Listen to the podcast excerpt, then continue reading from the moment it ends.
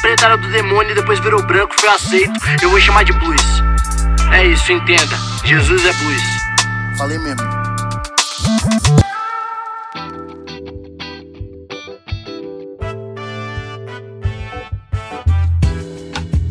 Salve, salve, povo predestinado para a salvação calvinista. Como é que vocês estão? Vocês estão bem?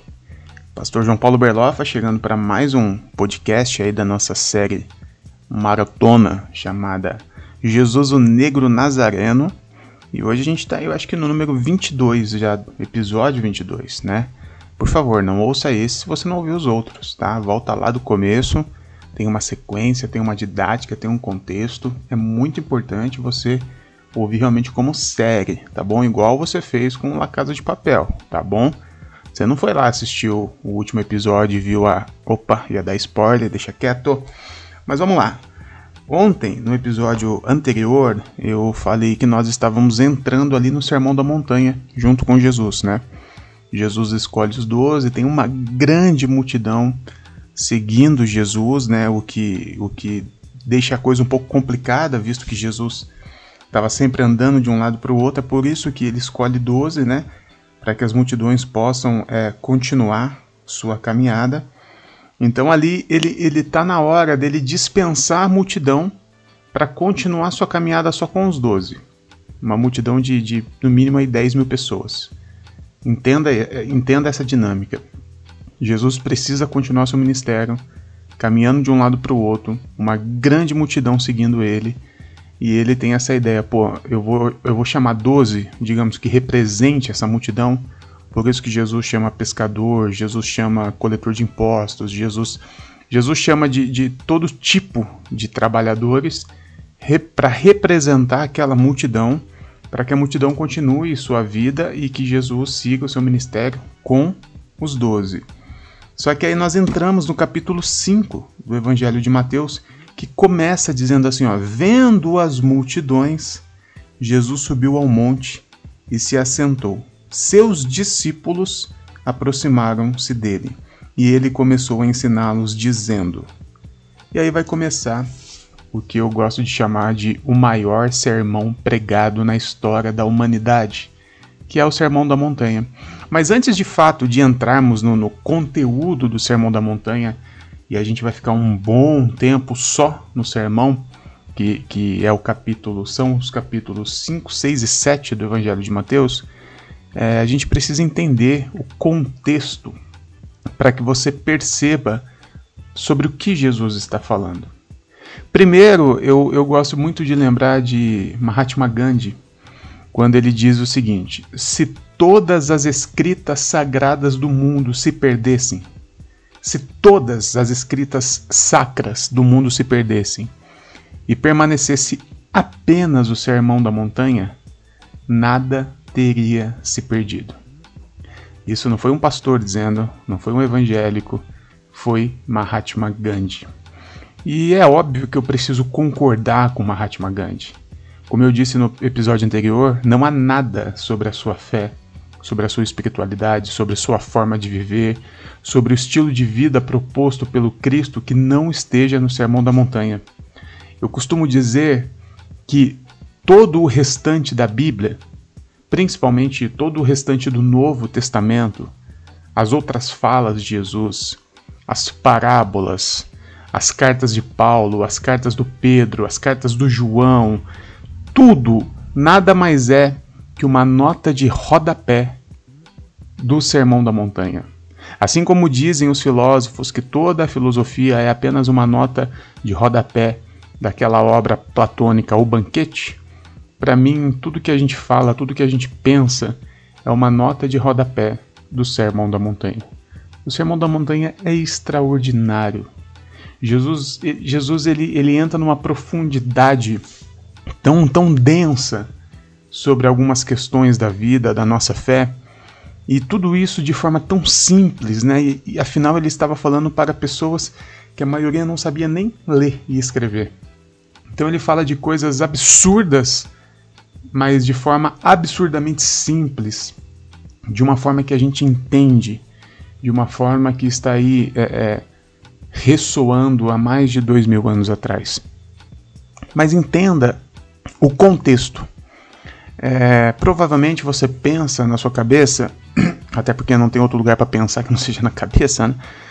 que Jesus estava num lugar e aquela grande multidão se assentou, é, a, a, se assentou aos pés de Jesus e Jesus começou a ensinar a multidão. Mas não é isso. Leia novamente o capítulo 1 e apenas uma leitura simples a gente entende o contexto. Vendo as multidões, Jesus subiu o monte. Os seus discípulos se aproximaram. Quem eram os discípulos? Os doze que ele acabou de, de escolher. Então a multidão estava embaixo, no pé da montanha. Jesus sobe um pouquinho o monte, também ele não vai lá no, no, no pico, não, tá? Ele sobe, ele se afasta 20, 30 metros para cima e os seus discípulos se assentam. Essa subida de Jesus era é, é, ele, ele, ele usou uma, uma figura corporal que era comum dos rabinos, né?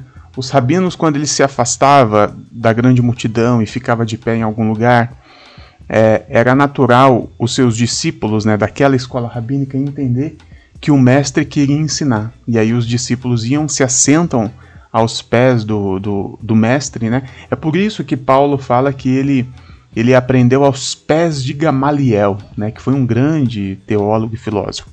Então era, era um costume. Quando Jesus faz essa movimentação, os discípulos logo entendem o mestre quer ensinar. E eles sempre faziam isso a partir de algo, né? Acontecia algo, é, estava acontecendo algo, um acontecimento na sua frente, e aí o mestre queria ensinar sobre aquilo. E ele se retirava um pouco e só daquela expressão corporal os discípulos já entendiam, o mestre quer ensinar.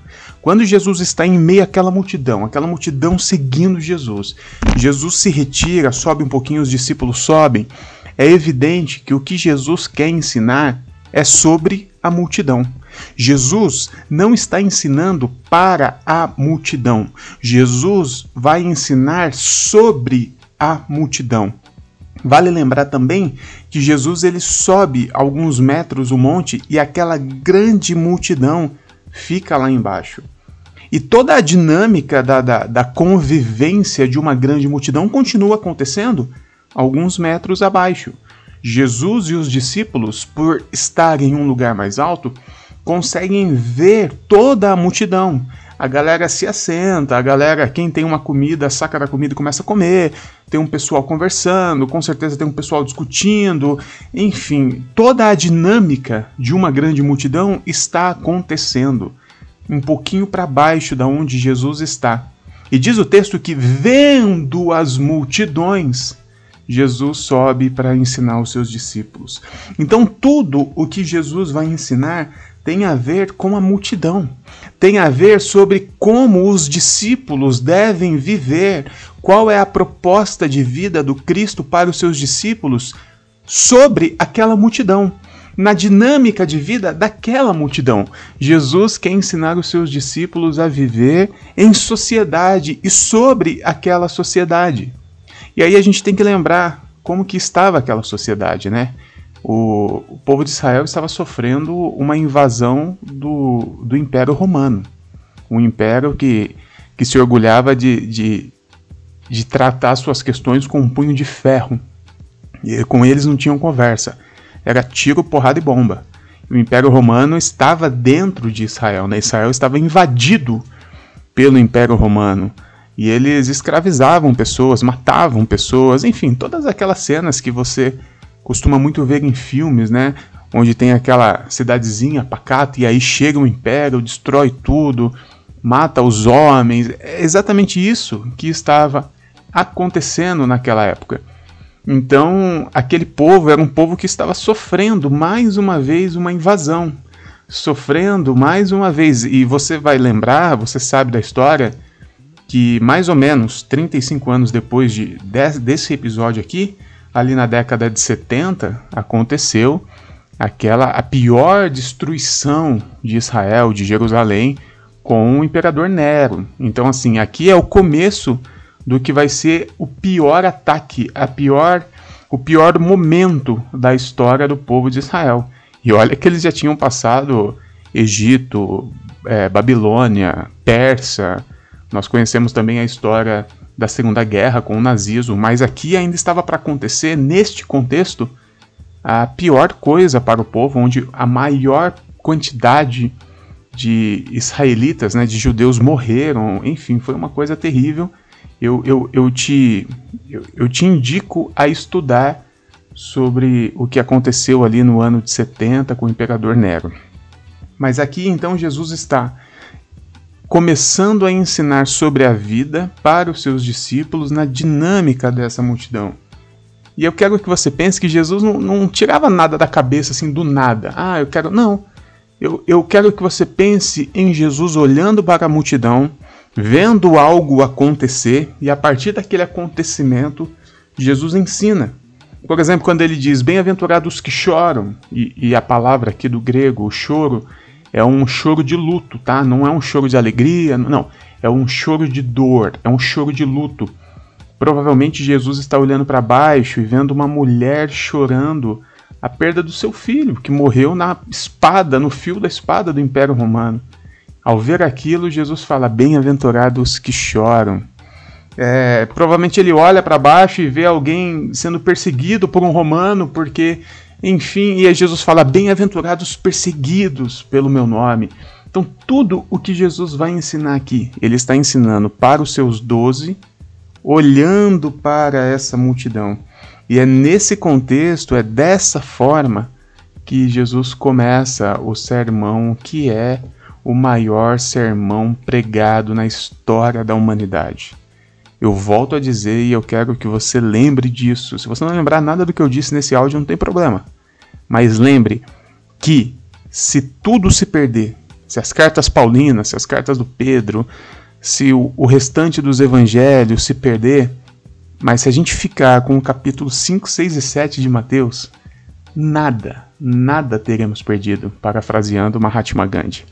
Talvez você fale assim, pô, você está desdenhando de toda a Bíblia? Não, não estou desdenhando. Eu só estou dizendo que toda a Bíblia são formas diferentes de dizer o que está escrito aqui. Então, a minha dica para você é estude o Sermão da Montanha. Fique no Sermão da Montanha, debruce-se sobre o Sermão da Montanha.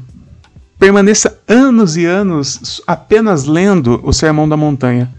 A gente quer saber tanto de Apocalipse, de Gênesis, do dilúvio, mas a gente não vive e não cumpre nem 10% do que Jesus propõe no Sermão da Montanha.